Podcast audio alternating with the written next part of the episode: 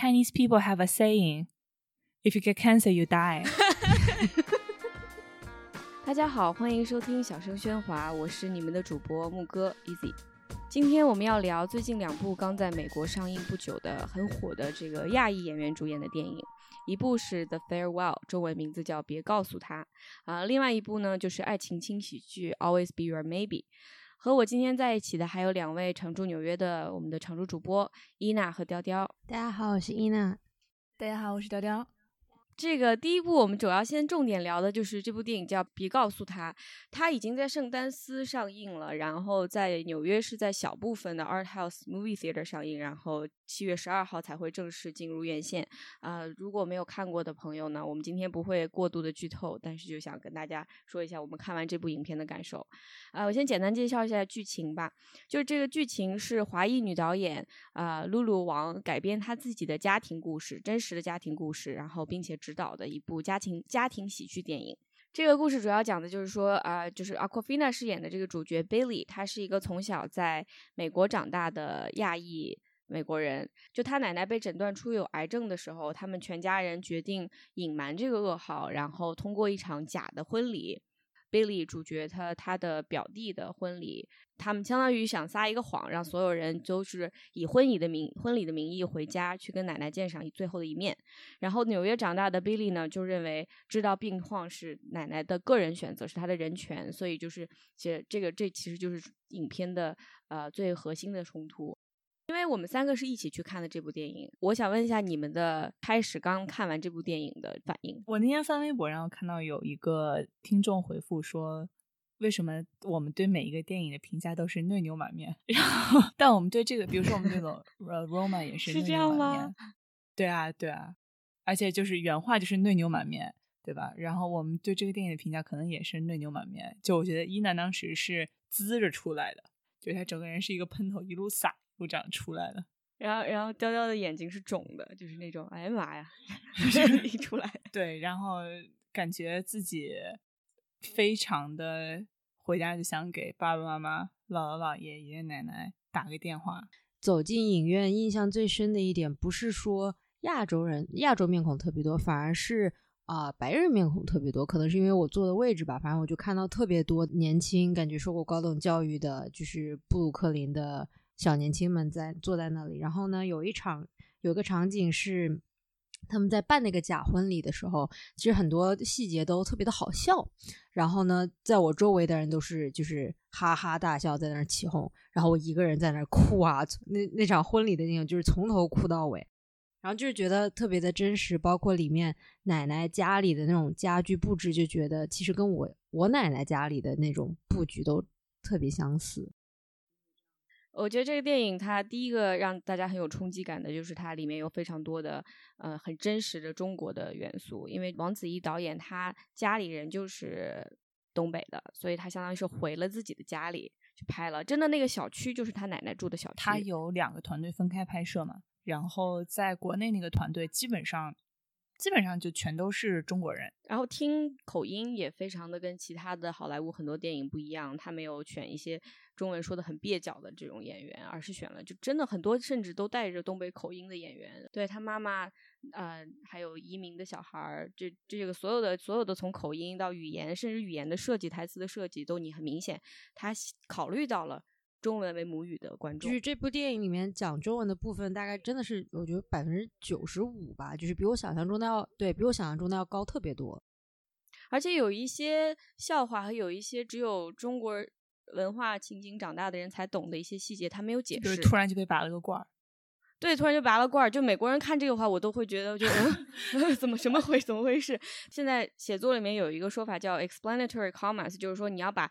你说了一个名词，你知道你的读者看不懂，所以你就用两个逗号中间把这个名词解释一遍，就这叫 explanatory comma。现在很多人就说我们在写一些亚裔的。或者是移民文化的东西的时候，能不能不要默认我们的所有观众都是白人，或者都是不了解我们的人？然后这一部电电影里面的很多细节，包括甚至之前《Crazy Rich Asian》里面打麻将的那集，都是很明显的。你看不懂就看不懂好了，我能让你理解到我其他的想让你呃理解到的东西。不需要给你去解释麻将的规则，我不需要给你解释拔罐是什么。然后那个婚礼里面的场景就是酒店那个场景。太真实了，就有一个舞台，莫名其妙就有人要上来说一句话。郎才女貌啊，郎也才，女也貌，女也才，郎也貌。但是其实我们说完了这些表层的非常中国的元素，其实还有更加深层的，让我觉得这个电影的导演他是一个有东方文化背景的人。就这些深层的，你们有没有意识到？有我觉得特别有趣的一个场景是他们在饭桌上的对话。Billy 的爸爸应该是二儿子吧，大儿子他们家是全家很早之之前就搬去了日本，移民去了日本，然后他们家是移民去了美国。反正就是有一部分家庭是在中国，然后呢，奶奶这边就是两个儿子都是早就出去了。然后呢，他们在大家一起凑在饭桌上开始聊天，就开始说什么。哎呀，你觉得就是在家好还是在外面好？就美国钱好不好赚啊？美国哪有国内钱好赚呐？对啊，就是你说中国好，他就说哎呀不不不，还是美国好。然后你说美国好的时候，他说哎呦，然后你说那中国真的这么好，你孩子干嘛要送出去美国读书？他不回来怎么办？然后大家就非常尴尬，尴尬而不失礼貌的微笑。呃，我看这个电影我整个不行，因为它完全就是我的真实生活，呃。作为移民的大儿子、小小小儿子，或者甚至不在一个城市，也会有这样类似的我们家也是这样的关系。对，然后很多这种，我觉得他非常东方、非常中国的一点是他这种很多欲言又止的感情，他的台词并没有特别多，而且台词经常还重复，因为 Billy 他的语言实在太匮乏了，所以有的时候他说的中文一直给你感觉有种重复、重复的感觉，特别真实。对，然后这些所有没有说出来的东西，都在餐桌上那些。暗涌的那些对话中，你可以感受到婆媳的冲突、夫妻的关系，然后包括小辈儿和长辈之间这种无法逾越的鸿沟，都在这几场非常应该说台词稀少的场景。对，就是这是一个其实挺核心的冲突吧。就是说，一方面改革开放之后，大家无论是我们父母辈也好，然后我们这辈也好，大家都开始拥有自己的生活，脱离自己的父母，拥有自己生活，去新的城市追求新的机会。特别是我们从小的时候的这种。父母对我们的预期就是，你只去，你只需要考虑去机会最好的地方，你只需要考虑获得最多的地最多的东西，挣最多的钱。但是我们从小，我不知道你们背过什么《弟子规》啊这些东西没？对对，就是你会有就这种，对于你的父母又是有这种感情责任，你对你的姥姥姥爷又是爷爷奶奶都是有这种感情上的责任。然后你怎么去满足这种责任？包括这个电影，其实我觉得 Billy 也在想这个问题。就是说，你是用自己的方式，无论你父母也好，还是就是再老一辈也好，他是不会告诉你他需要什么的。你问他的，你问他你有什么样的感情需求，他不像你男朋友或者你的闺蜜会告诉我，在这个时间点，你这个比如说必须出现，否则我们分手。拿着麻辣小龙虾出现，要不然咱俩就完。对，咱俩就完。但这样就这样也好。对，你知道该做什么，就是我现在有情感需求了，你现在就必须给我出现，否则的话我们就分手了。同辈人之间情感需求还是很透明的，但是比如说。网上父母这一代，他们过年的时候想要，你想要给他带什么？你问他们要什么，啥都不要，永远不要。一辈，你甚至不知道怎么去跟他们相处，然后你又没有，已经没有办法按照你小时候世界给你分配的这一套规章制度，你要靠孝，要采衣娱亲，要什么，要父母在不远游，这个我们已经背离了这一套，就我们已经做不到这个了。那么，怎么以一个现代的方式？去向老一辈的人尽孝，我觉得这是一个我们不是很知道的事情。这个电影它非常的没有想要做道德价值的判断，因为它整个这个中心的矛盾就是。东方觉得家人团结，你是家人的家庭的一份子。我们认为对你好的事情，只要我们全都同意了，达成了共识了，我们就可以去做。而在在纽约长大的 Billy，他就认为这是一个个人的主权。我虽然是你家庭的一份子，但是我不能帮你做任何决定。这个冲突，呃，对于美国人来说，我觉得应该还是挺难理解的。因为在这边的话，就像他爸爸说的一样，你这样瞒着他去谎报性病情，甚至有可能都是违法的。对，这个这个矛盾中间这种非常灰、非常微妙的灰色地带，导演把它描绘出来了，而且并没有告诉你应该去怎么想。就像他里面有个台词，就是说，呃，我记得是当时是他那叔叔，就是大儿子跟 Billy 说，就是在中国一个人的生命是集体的，而在美国就是或者是在西方一个人的生命是个体的。对啊，我特别喜欢叔叔那个 character，因为他真的是和我认识的一个在日本的叔叔。无论是长相还是穿着，发型都一模一样，而且就是那种说话时候背弯的角度都是一模一样的。没事，继续。叔叔代表的，就是中东方文化家庭之间的一个情感，一个非常负面的情感，就是愧疚。就这个愧疚充斥在你和几乎每一个家人之间。就大家是不会说的，但是其实双方都感觉到愧疚。我觉得整个这个电影，它那种非常灰色的色调，就让我感觉到一种压抑，但是又一种非常亲密的把你包裹在里面的一种压抑。对，就是我刚刚说那个问题，因为我们从小就是你小时候说，长大之后你需要对你的父母做的事情和你姥姥姥爷爷爷奶奶做的事情，我们都做不到了。那这种就是我们如何去处理这种愧疚？我觉得这个电影它。为什么非常悲伤？就是因为他首先，他当然讨论的是一个生死的问题，就是时间的问题。奶奶早晚会去世，我们所有看电影的人都知道。而且我们知道，Billy 的人生就像电影的结尾一样，就是得继续下去，不管另外的你非常深爱的人，他的生活走到了哪一步。嗯，你都必须要继续你自己的，这是非常孤独的、非常非常悲伤的一点。然后另外一点，其实就是让你不舒服的感觉。Billy 的爸爸，一个小的时候就也说中年的时候就出国的人，他回到自己的故乡，他非常不适，他非常不舒服。然后反反观那个小姑姑，她在那个环境里，不管是去做桑拿还是什么，她如鱼得水。然后我其实特别想，我们再说一下观众的反应。因为我看豆瓣上，大家很多影评，很多写了自己去观影感受的人，中国人啊，在豆瓣上都会说，别人觉得很好笑的时候，我笑不出来，或者我在哭，或者是我觉得这是最正常的事情，但是他们却在边上哈哈大笑，这好像是想要去形容不同文化背景的人看这个电影得到不一样的东西。你们当时是什么感觉？我也是。我出来之后说的第一句话是，就拉住身边的第一个会说中文的人说第一句话是，我觉得这个电影的情感节奏。把握的特别好，就是你在哭到那个鼻涕泡已经胀到最大的时候，就你已经要窒息了，让他啪一下给你一个给你爆掉，然后一个非常大的笑点。就比如说，比利他们一家人就是听说的一个听说了一个非常不好的消息，冲去医院，然后就是那种在雨里面大家一路跑，然后。冲过去，然后就是那种你又你又跟着他们焦急，然后但是他们所有人的雨伞都翻过来了，然后不知道你自己该哭还是笑。然后到了医院之后看到奶奶，然后你又准备好又哭了，眼泪又下来的时候，奶奶突然开始就拉住一个人给你也会英语啊？你单身吗？突然相亲，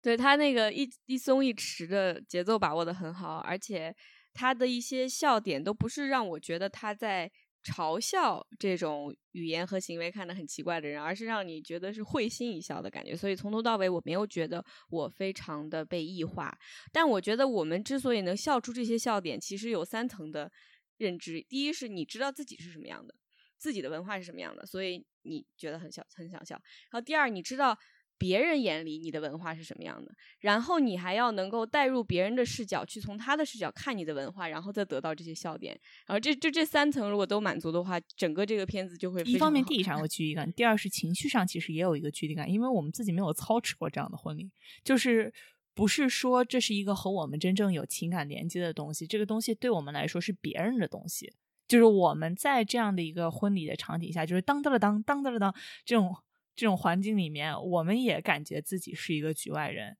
那么，你作为一个局外人，你是可以跳出来，然后去观察到这里面你觉得有些荒谬，但是又有点可爱的这些，又然后你又觉得很吵闹的这样的这种部分。然后我在豆瓣上有人看到说这是辱华，翻我说我能不能翻到一条说它是辱华的呢？翻着翻啊，果然翻到了。我觉得他这个人要是解释给自己的奶奶为什么他觉得这个片子是辱华，奶奶得把他揍一顿，因为就是你说的那些就是我们平时在干的事情，就是你去展现一个一个东西，难道它就是侮辱吗？就是你你你去展现它荒谬的部分，展现它好笑的部分，哪怕是这种温柔的开一个玩笑，就是侮辱。我觉得就是哇，对啊，并且国内也有很多电影是这个样子，难道就是因为他是在国外拍的，这个人就这么觉得吗？对，我觉得很多人是有这种。外媒或者外国人视视角的这种膝跳反射综合症的，就是他，你看大象席地而坐更辱华。对，然后他你要告诉他这个导演其实是土生土长的东北人，他又说你在就是媚外，你把中国丑陋的一面展现给外美国。但我觉得当时那个电影院的笑声都是非常并且就是他们笑的时候我也在笑，只不过我刚好也在哭。对，就你的情感对的对的，就是我多了一层，所以那一层在哭，但是这一层的笑我还是理解的。对 对对对，就是当时当时电影院里面的感觉，就是你能看到那角落里面有个小小的喷 就是头，像海绵宝宝的那两，对，那就是伊嗯娜。我觉得那个他的台词，包括他的第一幕就非常好笑，是一种非常黑色幽默的感觉。比如说，他一般的电影都会说，呃，本部影片是根据真实事件改编，然后他的前面就是写本本故事是改编于一个真实的谎言。然后我看到那一幕的时候就已经开始在笑了，然后果然整个片子都是这样你。刚才说片头的时候，我还以为你要说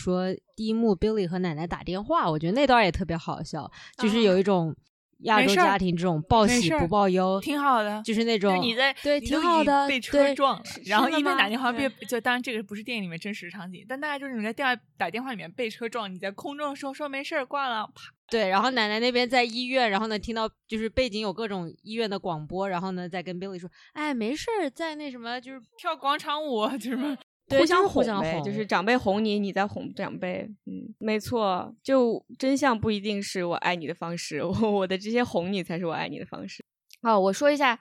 我看了一个导演的访谈，里面有人问他说，为什么 Billy 在纽约的家里也有一只鸟在自己的窗台上，然后之后呢，在哈尔滨的时候又有一只鸟在窗台上，这到底是意味着什么？就给他出了一道阅读理解题，讲了半天，最后说，我就是想跟大家说，有的时候巧合就是巧合，没有什么为什么。我 觉得特别喜欢这个导演的地方在于，他把一个非常沉重的或者是一个刻意的一个题材处理的这么举重若轻，我就特别喜欢。然后把 Aquafina 这个演员的特质也带出来了。他在演那种特别特别夸张的角色的时候，我总觉得不是他自己有点 overcompensate，就是对表现过于夸张，对。然后他在这个电影里面特别真实。很细腻，感觉非常细腻。觉得 Aquafina 在这部电影里面，他没有再给一个白人观众演戏，他没有想要去为自己辩解说，哦，这是我即现在感受到的东西，我感受到的东西一二三，然后一段大的独白说啊，这是我们中国的什么什么，他就是这是一个状态，而且这个状态我觉得也不完全是独立于就是亚裔美国人的生活状态的。我把那个预告片给我一个同事看，看完之后就觉得说他是 A B C。然后我们给个 A B K 看，我们三个人一起看的。然后最后就感觉就是，其实它是一个，你只要离父母不是住在父母家里面，你就会遇到这个问题，就是你跟父母的情感距离，你跟爷爷奶奶情感距离就是拉远了。然后，但是他们小时候这样照顾你的状态，你是没有办法回报的。那这种愧疚是一个所有人类、大部分人类都会遇到的一个问题。我记得我十五岁的时候，某一天放学以后，我当时住在美国，我突然意识到我没有办法报答我爷爷奶奶，除非我停止我的人生，然后突然去加入他们的人生，但这也不是他们想要的。然后就那一天，我大概哭了五个小时，因为我突然意识到了这一点。然后接下来的十年中，我就一直在慢慢的消化这件事情。甚至其实这个电影我在看的时候，我一直憋着，我没有让自己哭，我没有让自己特别的感受。我其实把自己剥离开一层，想要看看，就假如说我是从一个生活在美国的人的角度来看，怎么去想。如果我要真的放开的话，这电影我就看完我就得脱水，因为他就是我在得知我爷爷去世的消息的时候是在微信上，然后我那天晚上还要出出门，然后我突然看了一眼那个微信，我感觉是一个不好的事情，我就把手机关了。三个小时以后，我才打开手机，我才敢去看这条消息，因为我知道我要去参加一个活动的时候，我不能情绪失态，我不能把这件事情带到我的朋友身上，所以我就硬生生的把手机关了。我就觉得好像如果我不去看，不去接收这一条信息的话，这件事情就还没有发生。就 觉得，我觉得等到呃，虽然电影的结尾非常的令人暖心，他没有把这些后面的事情讲出来，但是也就像我之前说的，这个电影的基调是悲伤的，因为他探讨的就是就是其实是人作为个体的孤独，我觉得是这样的。因为你到最后，呃、奶奶在长春，长春 然后呃，Billy 在纽约，他们两个的生活是再也不会有交集的，只能平行一下，然后就继续去过自己的人生。嗯、c o o l great，that was dark，That was so dark 我觉得在 trailer 里面，他就剪了一段，剪了一个，就是 Billy 走进屋里面，发现他爸爸在情绪上试着处理这件事情，但是他爸已经就是非常沉默的坐在那个地方，然后 Billy 试图问出来是什么呢？说啊，奶奶得了癌症，是得了肺癌，然后他妈妈就是一个有一点点精明，有一点点刻薄，有有点能干的这么一个亚裔女性，然后把头伸过来说：“Well, Chinese people have a saying.” If you get cancer, you die。我当时看预告片的时候，就是本来是做好准备要哭了，并且一开始就是听奶奶说那句 “Billy 啊，Billy 呀”，然后呢，我就是那个时候已经就是眼泪在眼眶里打转，然后听到妈妈说这句话，然后就一下子就笑了。对，所以在，这个这个电影的哭法，你的眼泪都是炸出来的，就是你在笑的过程中把它挤出来的，挺好，真的是佳作。嗯，所以希望大家有机会去看，支持这位导演，这才是他的第二部影片，就已经获得了非常好的评价。嗯啊，然后另外一部我们今天想要聊的影片叫做《Always Be My Maybe》，中文的名字它真的叫《两小无猜》，然后我觉得其实更准确的翻译应该是“永远做我的备胎 ”，like Always Be My。对的，它这个本来啊，它这个题目是一个 twist，因为 Mariah Carey 有一首歌叫《Always Be My Baby》。啊，片尾有放这个，对。但是其实我更喜欢的是片尾另外一首歌，叫做《I Punch Keanu Reeves》。这个电影的剧情讲讲的就是童年的两个死党 Marcus 和 Sasha，他们高中毕业以后就再也没有联系，啊，然后留在的旧金山的这个男生，他基本就是什么也没有干，然后随便瞎搞搞乐队，然后跟瞎搞搞乐队是啊，做维维修行业，维修行业。然后这个女生呢，则是跑去了洛杉矶以后，成为了那种名厨，就是网红厨师，就开一家店回家的那种。然后就他们开玩笑说她是亚裔欧普拉，赚很多钱。然后他讲的就是莎莎和自己多年的这个男朋友分手，回到旧金山，然后遇到了自己以前少年的死党，然后然后他们就之间产生了一些爱情的火花。这个。电影呢，它我可以感觉出来很想颠覆一些荧幕上我们司空见惯的亚裔的这种角色，比如说你很少，首先你很少看见男女主角都是亚裔的浪漫喜剧片，基本上是不存在的。嗯，要么就是女的是亚裔，还有多一点，男的是亚裔的，甚至也都很少。然后另外他很难得的就是他把这个 Marcus 男主角的爸爸是一位韩裔。移民，他的英语非常非常好，他就是一个生活在美国的一个亚裔老头，而不是那种典型的就是英语也不会说这样的角色，这个也非常难得。然后再就是演莎莎的女演员阿丽王，她本人是越南裔和华裔，就是一半 Fancy Asian，一半 Jungle Asian，Jungle Asian，这是他自己的 stand up 的一个梗。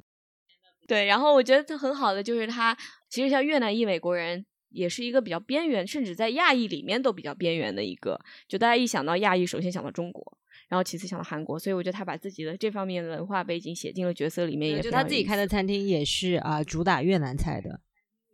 这个电影我觉得评价好像是比较一般，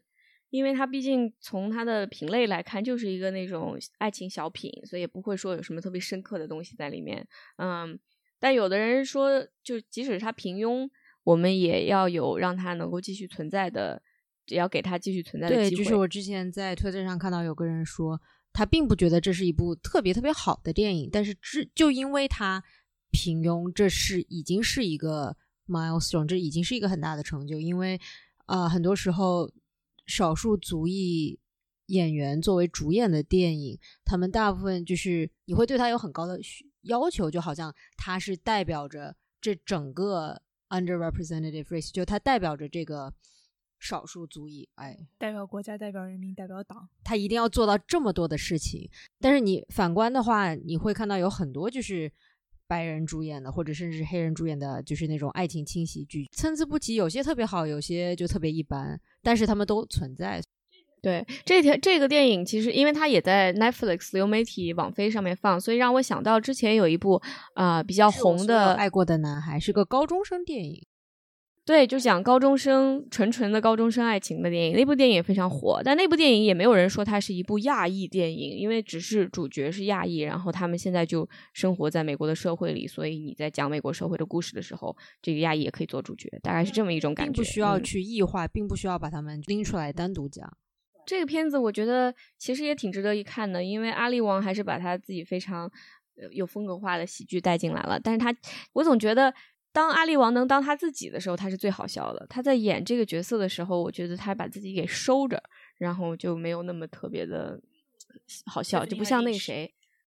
对，就 Tiffany Haddish，她在演喜剧，她在演任何一个片子的时候，她都是她自己。对，没有人要把 Tiffany Haddish 给让她收一下我。觉得这部电影我还特别喜欢的一点就是女主角是一个成功女性，而这个男的反而是她的 support。这男的就是个废柴就啊！纯废柴就他这么多年都不敢从自己住的城市的那一个小片儿区走出去，他就想当片儿区乐队。然后他朋友就说：“我们能不能去城那头的那个酒吧？”他都吓得要命。所以他在追求爱情的这个整个过程中非常的被动，这也是比较难得的一点吧，比较难得的一点，一点都不难得，满地都是这样的男的，啊电影里难得而已。所以我就是看到最后，我还我当时跟 Izzy 说，我就看到特别生气，因为我就觉得好气哦都好气哦！就是这个女生什么活都干了，就是餐厅也是她开的，然后呢，她就等于说她的天下是自己双手打下来的，然后呢，她只是想要一个对，男人也是自己追到一半，这男的说：“哎呀，我跑不动了，你走吧。”然后他就是那种我那我还能做什么？我把该做的事情全都做了呀。对，伊娜非常感同 身受伊。娜非常生伊气。娜前一阵给我发了一条说，那个母亲节，祝各位每天带着含辛茹苦养自含辛茹苦养自己的男朋友的 女人们，母亲节快乐然后对，而且发在了一个发在了一个群里面，然后这个群里面好像有很多位母亲，有有很多位母亲亲，然后也有很多位儿子，然后然后这几位儿子晴天霹雳，哦，对，然后我就插一句，我觉得呃，这部电影里面同时有一个就是哦，这个电影最大大的看点，其实也不是最大的看点，但最有趣的这个看点就点。现在就是没有，这是全现在它是全网最大的看点。这个就是 Keanu Reeves 基努里维斯，他是是叫基努里维维斯吗斯？我以前一直以为基努里维斯是一个男装品牌，有个品牌叫真维斯哦看没有有一家编的。李维斯啊，，Levi's 有李维斯也有真维斯。对，今年就是李维斯年。对，基努里维斯他现在进在哪几部作品里面有《Toy Story》呃，《玩具总动员四》里有他特别有趣的一个角色，这个片子里有他趣特别好笑。然后呢，他之前是那个叫《极速追杀 John Wick 三》，特别帅。纯然后最近好像又新出了一个游戏，也是非常非常火的一个游戏，里面就是里面又是一个最 wholesome、最完男神的一个角色，又是他。就因为我觉得最近很流行一个词叫做 wholesome，它描述了一种又完美呃又完美但又不给你压力的这样的一种状态。就比如说你家你在家搂着男朋友撸着猫，工作都做完了，你觉得啊这个状态非常的 wholesome。当时听这句话听到一半，我特别担心，不知道你接下来往哪儿走。我也特别担心。抱着猫撸着男朋友，男朋友撸撸撸，这段瞎我觉了。得非常不瞎 wholesome 了。没有，我说抱着男朋友撸着猫啊。我们耳瓢了。对，就有人说这其实是基努里维斯的世界，我们只是都住在这里面而已。我觉得我今年特别相信他，对所以就基努里维斯就代表着一种就又 chill 又温暖又完美又低调，然后又特别棒，然后长得又特别帅。对，你看长得特别帅，居然是这么后面才出现的一条特质，就可见基努里维斯这个人的人格美。尤其是在电影里他出场的时候，就是那个背景音乐，然后我当时是在 Izzy 家看的，然后就是那个音乐一上来就是啊，我特别喜欢这个电影，我觉得即使它不好，我要大力支持，就为了黄阿丽这个人，她实在是太硬核了。她大概是怀孕两次上上的网飞做自己的这个特别演出，对，然后他当时上呃 The Ellen Show 的时候还开玩笑说，你看，那我一个女儿上去了，那我另外一个也得上啊。对，然后我就特别喜欢豆瓣里面有一个评价的，他是说不知道黄阿丽在怀着宝宝苦想段子的时候，有没有想到自己有朝一日可以狂甩基努里维斯的嘴唇？我就觉得哇，太励志了。然后他当时说自己自己做制片人就是为了找帅哥，因为他当时找了 Randall Park，然后是 Fresh Off the Boat 里面的那位韩裔演员，然后呢还朴兰道，然后呢还找了那个什么 Daniel Day Kim，然后也是一个特别看上去特别像是霸道总裁的特别霸道总裁的那种，呃也是一个韩裔男演员。然后呢，同时也找到基努里维斯，然后他整个人就是那种，对我拍电影就是为了我可以亲吻这三个男的。你这么一说，我才发现原来这个片子是一个后宫向。对的，好啊，那今天我们就聊到这里，所以希望大家能够在各个平台上关注我们。然后，如果你用的是苹果，就在 iTunes 上找我们。还有 This is too long, I don't want to do this anymore。最后一点，我想说的就是我们的众筹仍然开放，所以如果你成为我们的金主的话，你就可以加入我们的特别听众微信群。谢谢大家，谢谢大家收拜听。拜拜拜拜。